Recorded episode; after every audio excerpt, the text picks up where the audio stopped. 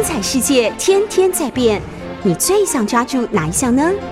跟着我们不出门也能探索天下事，欢迎收听《世界一把抓》。欢迎收听 News 九八九八新闻台。您现在收听的节目是《世界一把抓》，我是杨度。我们节目也会同时上架到各大 Podcast 平台。您只要搜寻“听说”，就可以随时随地重新听一听这一系列的内容。我们上个星期讲到了台湾历史中一直被隐藏的一段，那就是台湾农民运动的历史。说真的，如果不是我单独对这段历史进行研究的话，几乎连我作为台湾史的研究者都可能把它忽略过去。可是我慢慢的研究里面，我是越来越明白，说这段历史其实是解开台湾史最重要的一个段落。如果你没有把这个段落弄清楚的话，你就很难弄得懂台湾史为什么发展是这个脉络，然后。我们如果没有弄懂这一段农民运动、台湾左翼运动的历史，那么我们最后会变成很无知。那个无知就是什么呢？我们会拍出反校这种电影。这种电影，我觉得最让人不堪的就是把所有的革命者都变成像无知的，然后受害的无辜者。事实上，革命者充满思想。带着农民起来搞革命的这一群革命者，是为农民、为受苦的人在拼命的伟大的灵魂。他们怎么可能像返校那样，就因为读一点书呢，纯白的、洁白的、无知的书生，然后就被枪决，充满无辜？我觉得这是真是瞧不起台湾人。我觉得反校是一部瞧不起台湾人、台湾人民智慧的一部电影。你就是台湾现在的白色恐怖的叙述里面。就是充满对台湾人的歧视，那个歧视方式是跟我们以前对于啊、呃、电视剧里面写的台湾人哈，他们常常讲说啊，不是空哎，都是公哎，这样子，就是一样的道理，不是空哎，都是公哎，然后这些返校就是那些公哎，这样子，他们都不知道，然后就死了。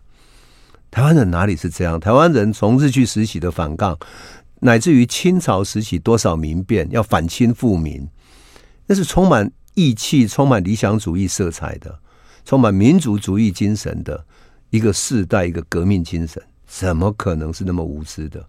所以我就说，我在研究这个历史的时候，真的是很感慨。我觉得台湾人必须把这一段历史重新看过，然后你才会了解。当然，我们在讲这几段的时候，可能它的历史还蛮长，然后涉及的几个部分。我想也会在这个段落里面补充，比如说日本的小学教育啊啊，那时候的小学老师是怎么训练出来的？还有台湾作为糖业帝国是怎么一回事？然后日本时期的农民运动的群众是怎么集结起来的？怎么反抗的？有许多很细节的、很动人的故事。我觉得我愿意慢慢来叙述，也许分成几集。那我们的朋友如果有兴趣的话，你也可以从上一集开始重新去追溯。那你如果要有兴趣的话，你在这一集之外，你可以往下追溯。到时候你可以去啊 YouTube 里面找啊世界一把抓，然后找呃杨度主持的这个节目，你就会看得到了哈。好，我来说说我自己吧。我其实啊是一个。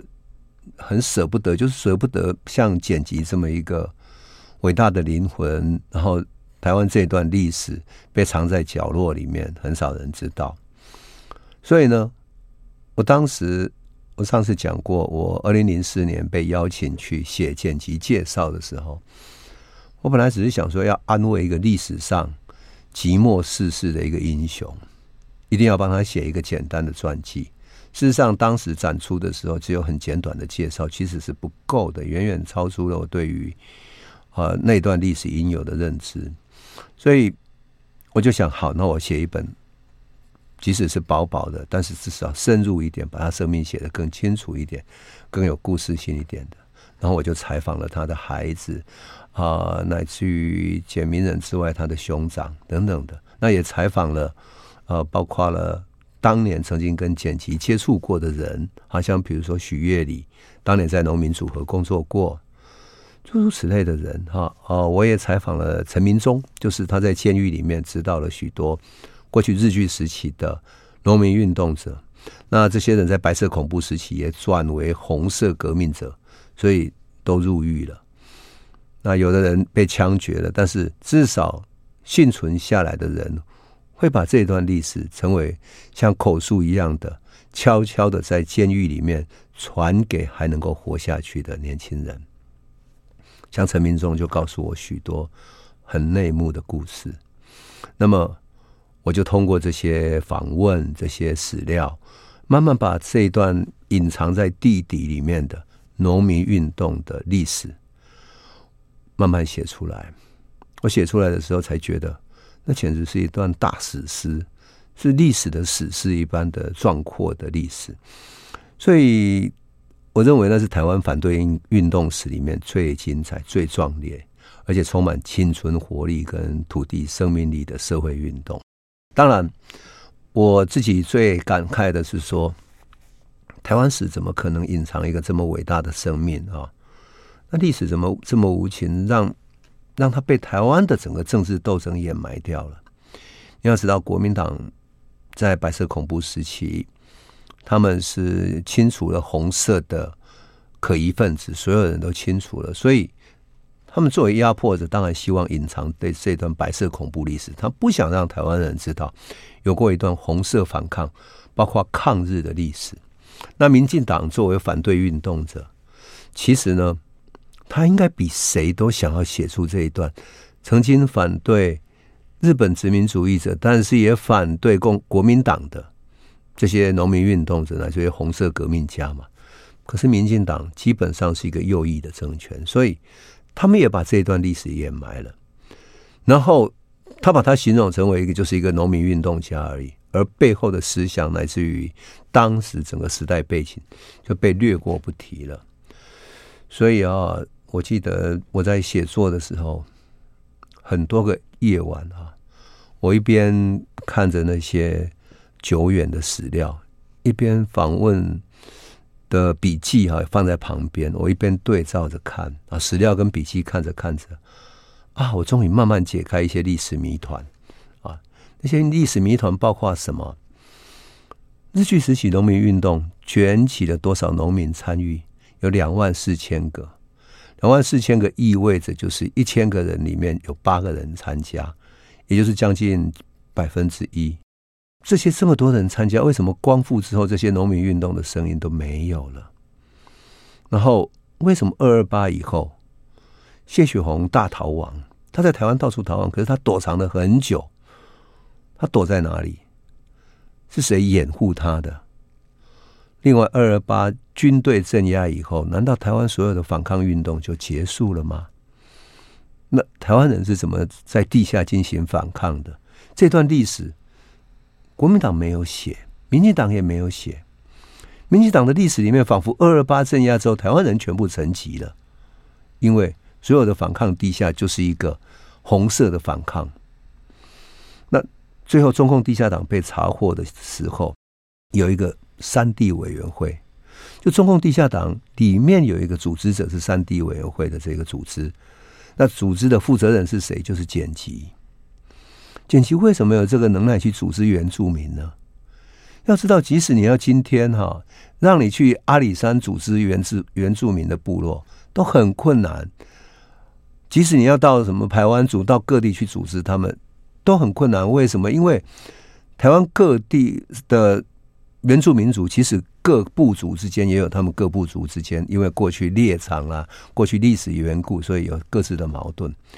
把他们组织成为一个山地委员会里面个别跟他们然后往来，然后组织起来很困难呐、可这是简吉在做的，简吉就是山地委员会的负责人。你想那样的历史是在台湾做那么深、那么密集的这样的一种动员，太不可能啊！但是所有的我对于历史的不解，就因为研究剪辑，所以把整个历史的轨迹慢慢找到答案。谢雪红躲哪里？谁掩护他？等等啊，慢慢看出来了。所以我就看到说，从日据时代以降，哈，就是包括一八九五年之后，几十年形成有一条很长远的大河流。那个大河流是浮浮在地底的，在台湾民间底层的一条壮阔的河流。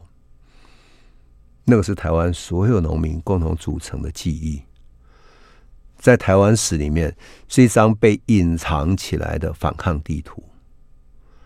这张反抗地图太壮观了，所以我必须用一一点时间来慢慢讲。那日本时代呢？事实上，在一九三零年代军国主义抬头以后，台湾农民运动确实被压制层级。那光复以后，农民又受到欺负。结果被欺负的时候，他们还是找剪辑来帮忙。啊，国民政府白色恐怖镇压以后，农民运动跟红色革命的反抗史就被压抑了嘛，哈。那民进党又不讲，所以整个我坦白讲，这整段断片的历史哈，就是台湾被撕掉的左半部的历史。今天其实民进党或者台湾历史的写作只有两种，一种是过去国民党的写作，一种是台独的写作。它只有民进党的历史，包括了坦白讲，包括一九八零年代台湾社会运动里面，像反杜邦运动，或者像不属于民进党的生态运动团体，也被他们略过不提，好像这些人都不存在，只有民进党起来反抗而已。那整个台湾社会的变迁，其实是一个跟国民党当时的统治者不断互动啊，互动，然后互相影响的一个过程，那是一个有机的。结构性的变迁是台湾社会的结构性变迁，可是都被忽略掉了。我特别讲的就是说，这整个历史就是这样被忽略掉了。那么我刚刚讲到，就是说谢雪红在二二八以后逃亡嘛。那谢雪红他逃走的路线是什么呢？是沿着日据时期有一个竹林事件。竹林事件就是我上次很早以前讲过，就是说靠近竹山、靠近云林、哈、靠近彰化那个靠近山区的地方，它整个是一个大片的山坡地的大竹林，很多农民就在靠着里面为生。后来日本把它收归国有，要盖盖一个呃制纸工厂、造纸的工厂哈，然后结果农民就没有办法进去在里面。维持生存，也就是没有办法去采竹子、采竹笋，乃至于有一些打一些小的野生动物来维生，没有办法了。后来他们起来反抗，所以那是农民组合的大本营。谢雪红就逃到这里来，然后又躲到大甲溪的旁边。他逃啊逃，逃到大甲溪畔，靠的是谁呢？是过去农民组合的一个干部。那这个干部为什么有农民组合呢？因为日本把他们的河滨的土地。全部收归国有。过去他们在河边开垦，所以他们没有所有权。可日本说，那全部都是收归国有了，然后就把它发配给谁呢？给日本的退休官员。于是农民失去了他们的土地，他们非常愤怒起来反抗。好，这个就是农民组合的基础。谢雪红就是靠着农民组合一路掩护他，就这样才能够真正逃亡。那么我刚刚讲到嘉义的阿里山，其实你知道吗？如果不是研究的话，我都很难相信说，一九四九年那个时候，国民党曾经在山上哈，曾经发动过对山上原住民部落的这个啊整个突袭，然后逮捕了一些政治犯加以枪决。可是坦白讲，那个历史更遥远。因为一九三零年的时候，农民运动的干部已经跟阿里山的山上的农民结合起来，跑到三千多公尺山上的公寮里面去印什么？去印《三字集》。《三字集》是一个小小的册子，用油印的哈，油印的，然后呢做成小册子这样。那这个《三字集》就是讲农民呃，做农民金刚扣哈。三顿饭吃不饱，类似这样的一种三字集，要鼓动农民起来反抗。他在上面印，阿里山的部落已经开始有这样的连结了。也就是一九三零年的时候，其实那个历史是如此的深远。一九三零年已经连结起来了，所以我们就看到说，这整个历史是跟农民运动结合的，乃至于我们都知道，嗯。一九四九年四月的时候，师范大学跟台大发生过一场四六事件的学生大逮捕。那么这场大逮捕事实上是白色恐怖的开始，因为国民政府要撤退来台湾，所以希望压制学生运动。可学生运动领袖，就师大的一个学生运动领袖叫周慎源，他在师大的那场大逮捕里面，他没有被逮捕，他躲在学校的餐厅里面的天花板上。等到军人都走了之后，学校的厨师才掩护他逃亡了。那么他逃到哪里去？他逃到中立。逃到桃园苗栗一带，靠农民的掩护生存下来。他继续在农民之间从事他的群众组织。而这几个地方是什么？日据时期曾经有过两次中立事件，所以农民群众的基础非常深厚，多么有意思！当我简单把这几个架构跟我们的朋友做一点分析的时候，你会不会觉得这太不可思议？因为台湾史里面没有人记载过，而。你如果把这一段农民运动的历史跟台湾的反抗运动是连接起来，你就会发现说啊，原来是这样子。就是说，台湾的民众里面是有这样深厚的基础。台湾即使是最淳朴、最醇厚的农民之间，其实有他很长期的反抗的基础。所以啊，我们说看台湾史，不能只看到政治史的部分，而要看到更多的社会的民众史。只是说，说真的有点可惜，是因为我们大部分研究台湾史，尤其日据时期台湾史的，都只看到文化协会，因为知识分子嘛，能够写文章发表在报纸上，留下记录，所以啊，大家容易找到研究的脉络。但是农民不像是文化协会啊，农民没有话语权，然后又加上是红色的历史，所以整个国民党掩盖它，民进党也掩盖它。在一个没有左翼历史的台湾，他们就被掩埋了。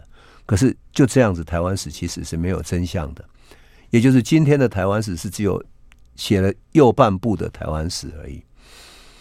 那我要讲的就是说，我当我在研究剪辑的时候，我感到很感动，是因为剪辑是从日据时期作为一个乡村教师开始教书，后来参与了农民运动，然后帮助农民。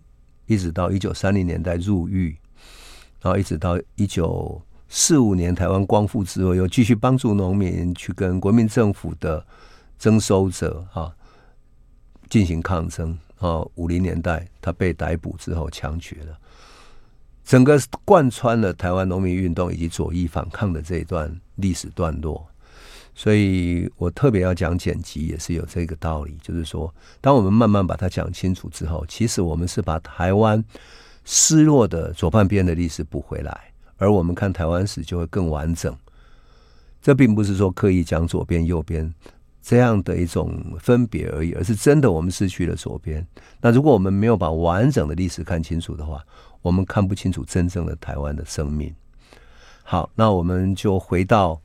剪辑这个人的生命来开始讲起，那我想要从几张他的照片哈来谈起，因为在对我来讲，我希望我们的朋友也可以跟我一样去感受到第一次看到那些照片的时候内心的感动，因为那些照片是那么的淳朴哈，而且那些照片是已经是八十几年的老照片了，特别是我在看到他的时候是二零零四年。而是他是一九二零年代的时候剪辑拍摄的，已经经过八十几年。那么如果到今天的话，其实就是一百年了。好，那么剪辑那个一百年前的那个老照片，有一张是很有意思的。他穿着那个年代风格的衣服哈，然后戴着一个圆框的近视眼镜。那个圆框近视眼镜就很像我们看到徐志摩戴的那种近视眼镜。那穿着西装，他的脸有一点瘦削，但是神情很专注哈，线条很柔和，一点也不像是一个未来会组织农民运动的领导者。他就是一个知识分子哈。那他有一张是跟他父亲的合照，他爸爸那是在一个乡村的场景哈，他爸爸坐在一张竹子的椅子上。我们都知道台湾其实啊竹椅是最普遍的。反而藤椅是比较贵的哈。那竹椅子是我们在乡下很容易见到的。他爸爸上半身穿着典型的那种台湾衫，下半身换黑色长裤，有一点点破旧，然后那个照片里面他还沾了一点尘土啊，裤管里面卷起来哈，一脚长一脚短的这样，然后脚上还穿一双很破旧的老鞋子，你就看起来那个当农事刚刚结束来拍照，然后赶快套上鞋子而已。所以他面对镜头的时候，他爸爸的面孔很严肃，就跟那时候拍照的很多人一样哈。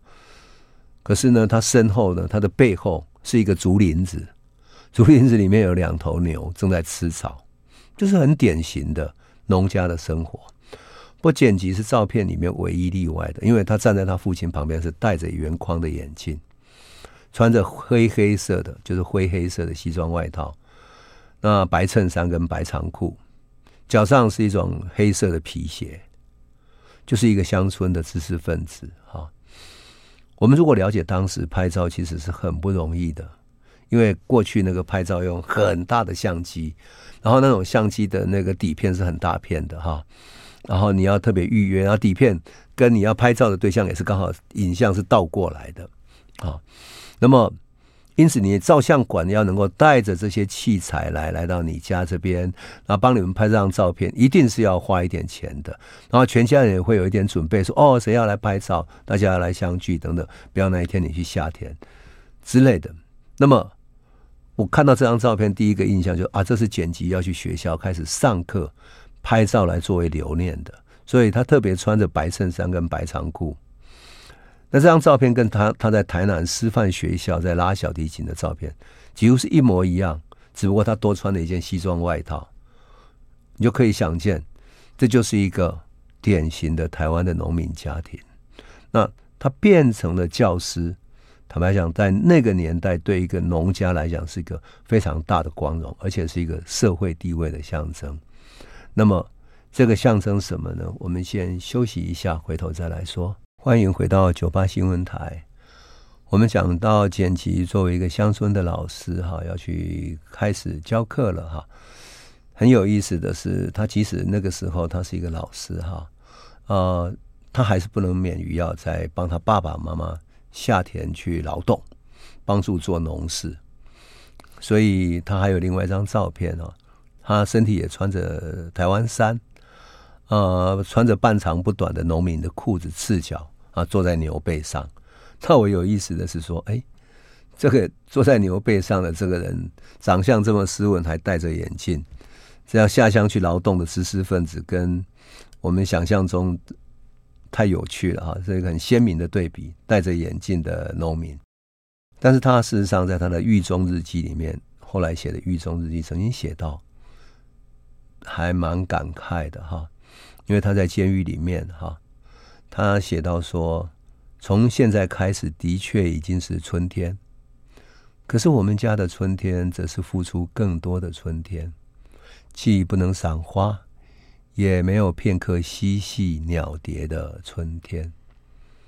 换言之，这是一个劳动者的春天。”啊，我们回头说一下简吉的祖先吧。简吉祖先是清朝时候从福建来台湾的。那么，最初在高雄林园乌龙地区一个名叫下淡水的地方开始落脚，然后艰苦的奋斗开始。后来到了简吉的爸爸简明来这一代，总算在高雄的凤山、新甲这一带有自己的田产，但田产也不多，就是一甲多的旱地跟水田。不过，比起贫苦的佃农来讲，他们家境算是小康，因为至少有了自己的地。所以简吉跟他的弟弟简新发才得以进入公学校去读书，否则当时太穷的人，因为要忙于农事，从小就要从事农田的工作，所以连进公学校念小学都不可能。简吉是在一九零三年出生在高雄凤山的。日本统治台湾到这一年，其实已经到了第八年。那因为家庭很贫困嘛，所以他从小就一直在参参与农事。入学都比别人晚，他一直到十五岁的时候才从公学校毕业，也就是说九岁左右他才进入公学校就读。那因为农事辛劳，所以他特别把受教育跟有知识的这个过程视为他生命的恩宠。很幸运的是，公学校毕业以后，简吉考入了当时的台南师范学校。那当时的师范学校，对于贫困的农村来讲，简直是不得了的事。那日本为了提倡普及的教育，然后让台湾可以国民同化，进行同化教育，所以培养大量的师范教育的这些老师哈。那当时因为盖了很多公学校，所以老师是缺乏，因此公学校一毕业，他就可以进入师范就读，就读完了之后就可以回到学校来教书。对于贫困的农村人来讲哈，家里有一个未来可以教书的老师，非常高兴。简吉他曾经说过说，说简直跟家里出了一个状元一样的光荣，这样。那当时的老师真的不一样，跟后来的老师，我们现在老师已经被说成是，哎呀，真是不晓得怎么教学生，然后学生那么那么皮的时候，你都无可奈何。可是当时的老师是怎样？可以戴着日本官员式的，就是日本正式文官的那种大盘帽，腰间还可以配一支长剑，所以。他可以很庄重的像一个文官这样有相对的权力啊！你要知道，在地方上，主要的时候是靠警察在统治。另外一个呢，备受敬重的就是老师。那为什么日本人特别重视呢？因为日本人在一八九五年开始殖民台湾之后，哈，就想要把台湾人改造成为日本国民，所以同化教育是他很重要的一环。而教育，特别是教育体系。正是要切断台湾跟中华文化的一种纽带，所以日本有意要让台湾人完全日本化，推动日本教育，从语文、生活习惯到思维方式，要进行渐进的改造。这是日本长期的国策。当然，日本统治台湾五十年，有许许多多地方它还是无法改变，因为台湾的民俗信仰、台湾的宗族的信念。拜祖先的一种文化习俗，它还是无法改变。总之呢，日本在一开始的时候啊，它整个教育体系的建立，就是为了要同化台湾人。那么，日本的有意思的是，日本很多教育体系是从欧洲学习而来的。我们上次讲那个甲午战争的时候，我曾经跟我们的朋友说过哈，日本学的是欧洲。特别是从德国学习而来，所以有许多职业教育的这种规划。那我们台湾的教育体制里面呢，也可以看到日本的从德国学来的那种影子哈。特别是在过去，那么到教育改革之后，许多这些学者们就从美国引进，于是就变成美国式的。我觉得很可惜。我觉得原来日本所留下来的职业教育系统，是从德国跟英国的资本主义发展初期所学来的这种。教育体制还是比较好的哈。当然，日本殖民政府统治台湾开始的时候，他就很明确了解到说，要推动现代化政策，你需要大量受过教育的人民。只有受过教育，你才能够让他的文化、生活习俗、信仰、风俗等等，乃至于国家的认知、民族的认同，都会跟着改变。那日本就是要使台湾人变成日本化。也就是使用日本语过日本生活等等，这个确实有它很深远的影响啊。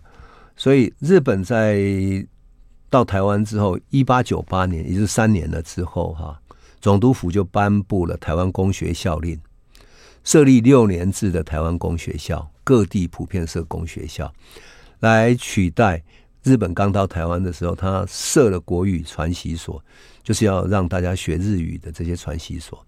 那公学校设立在各个地方啊，授予台湾实际的语言学习，然后希望养成国民性格。那为了培养这些设立这么多公学校嘛，所以需要老师，因此要开始培养老师。所以统治的台湾第二年开始，他们也还蛮有计划的哈，就是一八九六年呢，他就开始在台北设立台北第一师范学校。你不得不说，这是他相相当有远见、有规划的哈。那另外呢，台北第一师范学校之外，另外还设了台湾总督府国语学校，到了一八九九年，因为台湾公学校令设了啊，所以各地普设公学校，因此需要补充各种师范老师师资嘛哈，所以台中师范设立了，台南师范也设立了，开始培育师资。那么一八九八年公学校规则载明啊，它有两个目标，就是要让台湾儿童精通日语，其次要给予什么德教跟实用知识，养成其国民性。你如果看到他写德教跟实用知识，就知道，哎，台湾不断在讨论什么文言文，讨论教育啊、课纲啊等等，其实无非就是两个重点，一个是德化教育，你要让国民，让你的学生，你未来的国民具有道德的基础，公民道德的基础，这个叫德教，也就是一个普及的公民的教育，而公民教育里面还包括了美育、德育。体育、群育，不是只有这些考试的东西而已。可是我们在讨论台湾教育的时候，都只有讨论什么？都只有讨论课本考不考，有没有什么用？文言文根本没有用，数学有什么用？等等，那是实用知识的部分，跟德教是两个系统。所以啊，我是说，台湾讨论的这些教育的概念，是一群不知道教育是什么的人在讨论的。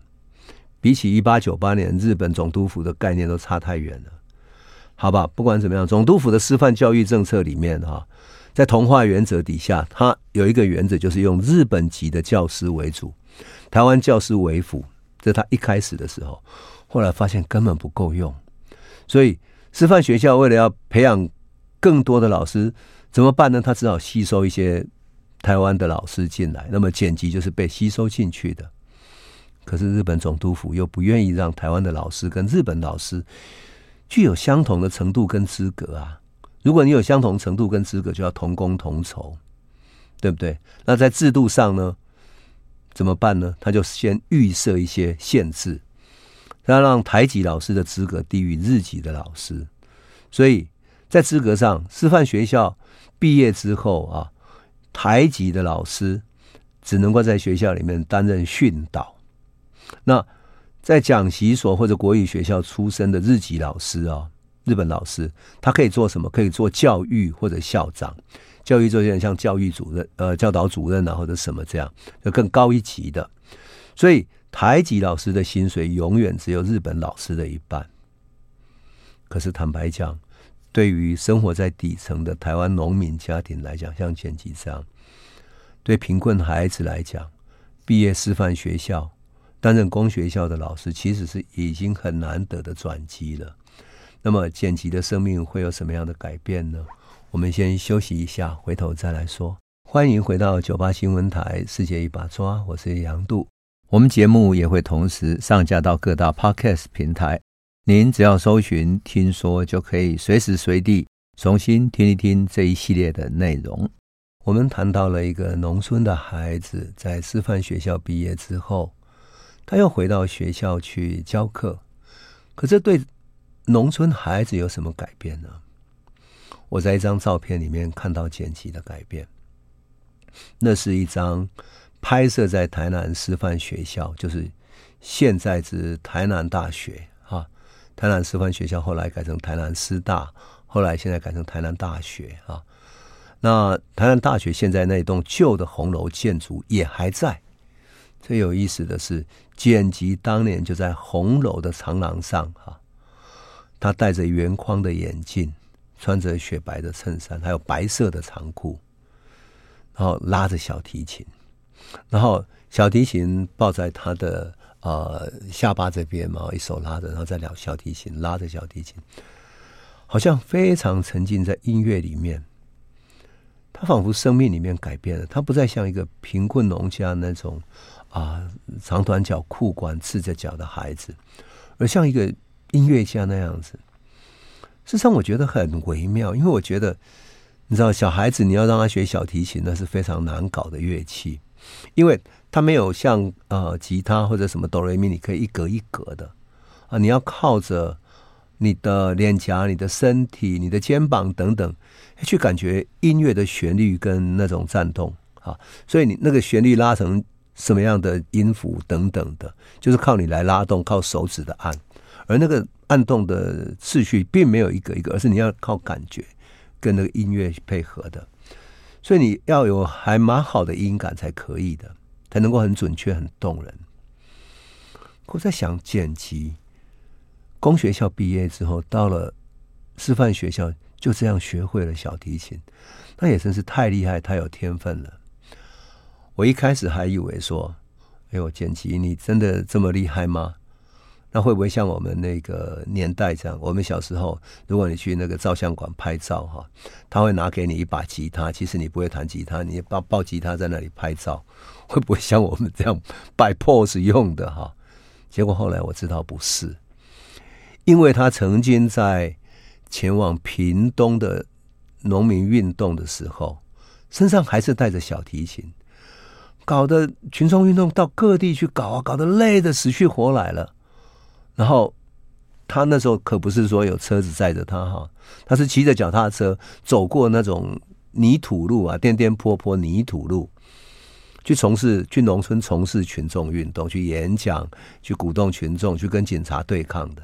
回来的时候满身灰扑扑的黄土，然后大家就跟他说，就旁边的那个农民运动的其他人就跟他说：“哎呦，你就跳没啊，真可怜哈！来来，你们去不要得呀呢。”他就喝一杯茶，说：“啊，别等下休困了，等下休困了。”一回去，哎，过一阵之后，旁边的那些人就是一个医生，在地的医生哈。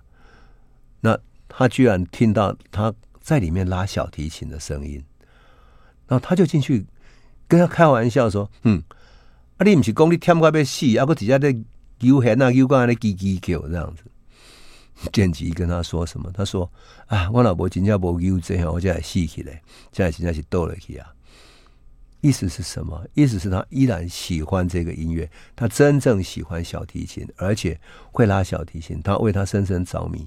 即使再怎么累的时候，这种艺术的爱还是他的最爱。